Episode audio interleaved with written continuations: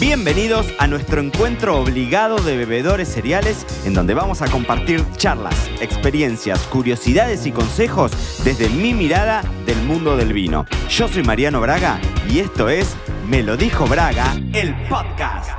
Hoy voy a contarte tres cosas que segurísimo no sabías del champán. Y vamos a hablar de champán. Nos vamos a ir a Francia, vamos a poner música francesa de fondo y vamos a charlar tres cosas interesantes, realmente interesantes. Creo que este capítulo le vas a sacar jugo, así que muy bienvenido, bienvenida, bienvenide, bienvenidi, querido y queridas bebedoras cereales del otro lado. Hoy vamos a hablar de vinos espumosos em, y les voy a contar tres asuntos interesantes. Quizás lo primero es que les voy a contar la historia de Don Periñón que es falsa.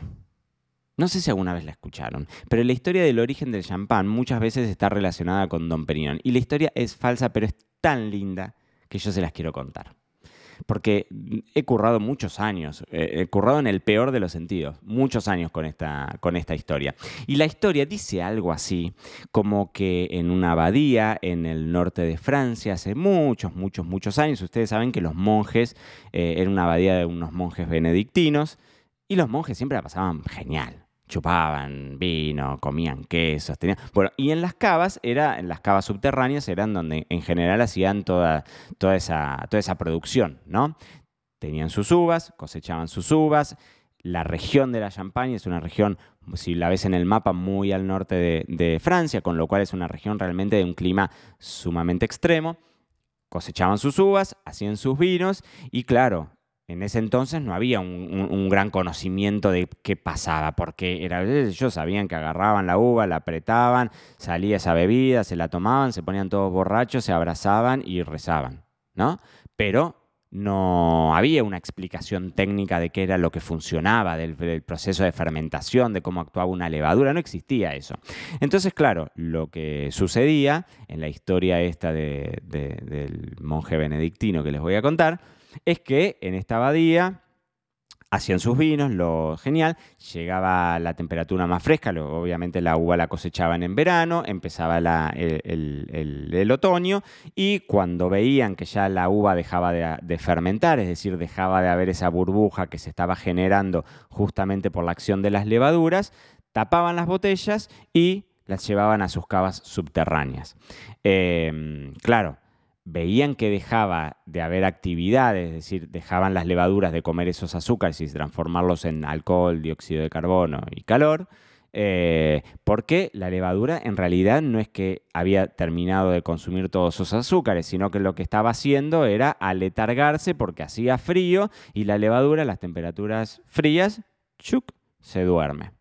Entonces, ¿qué pasaba? Los monjes intuían que ya había terminado la fermentación, tapaban las botellas, las llevaban al subsuelo, genial durante esa última parte del otoño, genial durante el invierno, pero ¿qué pasaba en la primavera? Empezaba a levantar el calor y las levaduras otra vez adentro de la botella empezaban a reactivarse.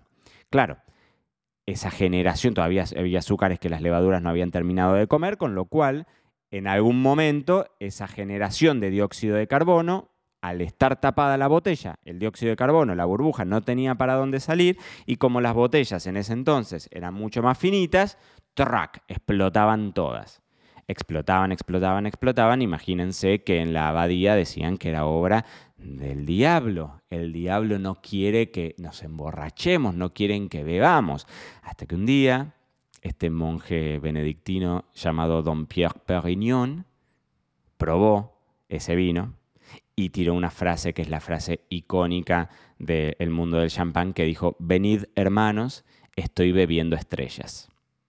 Bueno, lamento decirte que esa historia de Don Perignon es falsa, la verdadera historia dice que hay registros de estas burbujas en un papiro egipcio del año 522. O sea, ya ahí se lo tomaba como un defecto y de hecho se anulaba la venta de ese vino.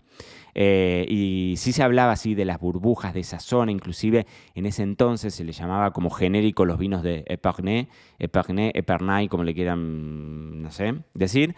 Eh, que es uno de los grandes focos de producción ¿no? dentro de, la región de Champagne. Y Epernay está como bastante al sur, está muy cerca de la Borgoña, entonces en ese entonces inclusive a los vinos se, lo, se los confundía, ¿no? los vinos de Epernay se los confundía con, con los vinos de Borgoña y demás. Con lo cual es mentira la historia de Don Pierre Perignon, pero es una historia maravillosa para, para contar. No sé si la habías escuchado alguna vez, pero bueno, esa es la primera de las cosas que quizás no sabías del champán. La segunda de las cosas también tiene que ver con una figura muy, muy, muy famosa del mundo del champán, que es una mujer que fue básicamente la responsable, si se quiere, o lo ponemos entre comillas, la responsable de haberle dado el toque lujurioso al champán. Y el nombre de ella seguro que te va a sonar. Era Madame Bar-Nicole Possardren Clicot.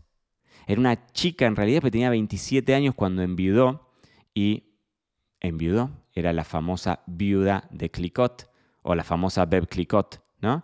Eh, por ahí no está bien dicho Bev en francés, pero era la viuda de Clicot que se hizo cargo en ese entonces del negocio con, con su suegro, ¿no? Y de su mano se perfeccionaron muchas de las técnicas que se utilizan hoy, al día de hoy, para crear el champán. Por ejemplo, el remouage, que es esa, esa, técnica, digamos, en los pupitres de madera por el cual vos vas moviendo las levaduras adentro y demás. Y de hecho, ella fue la que desarrolló las primeras de las etiquetas.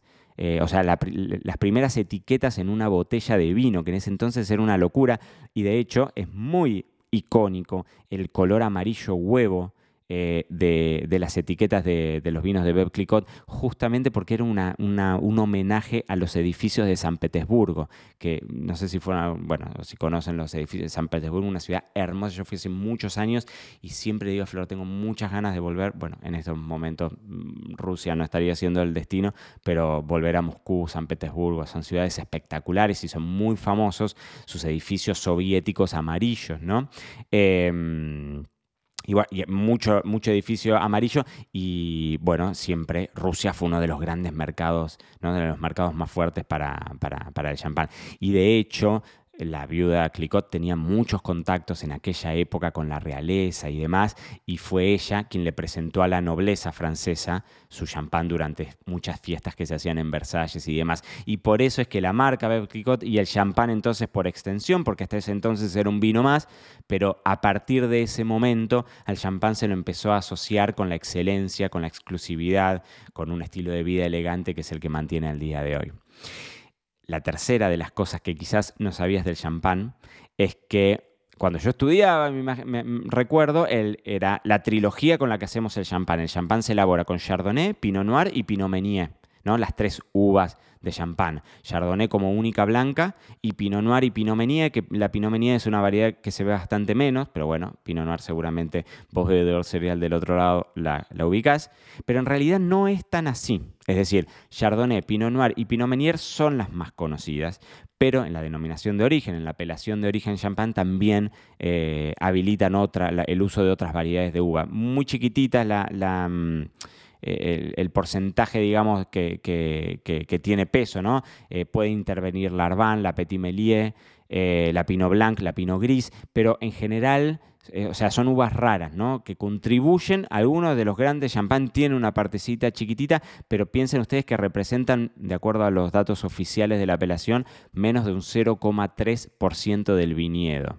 Es decir, menos del 0,3% del total de viñedos en la región de la Champagne están eh, digamos, plantadas con otras variedades que no sean ni Chardonnay, ni Pinot Noir, ni Pinot Meunier. ¿Y sabes cuál es la, mm, la mayor parte? Eh, siempre es muy tradicional que en Champagne está, es 33, 33, 33, ¿no? 33% Chardonnay, 33% Pinot Noir, 33% Pinot Meunier. Pero en realidad el 38% del total de viñedos en Champagne son de Pinot Noir variedad de uva tinta eh, y sin embargo es rarísimo, no se ve prácticamente uva tinta porque bueno, claramente en, en, champán el Pinot Noir se lo vinifica como blanco, ¿no? Se le saca la piel y solamente vinificamos las pulpas. En definitiva, tienen una excusa espectacular. Estamos a mitad de semana, tienen una excusa espectacular para descorcharse un champán. Y si no tienen un champán a, mano o por culpa de Madame Bach Nicole Sardin Clicot, que lo hizo así como un producto de lujo y exclusividad, no nos da el cachet, nos podemos hacer amigos de un prosecco, de un cava, de un espumoso, de un sparkling, depende de donde, en el rincón del mundo en el que vivas, pero es una gran excusa para descorchar hoy, mañana, el viernes, el fin de semana, pero hay que descorchar porque de eso se trata. Nos encontramos en otro episodio de Me lo dijo Braga, el podcast. Esto fue todo por hoy. No te olvides suscribirte para no perderte nada y que sigamos construyendo juntos la mayor comunidad de bebedores cereales de habla hispana. Acá te espero en un próximo episodio.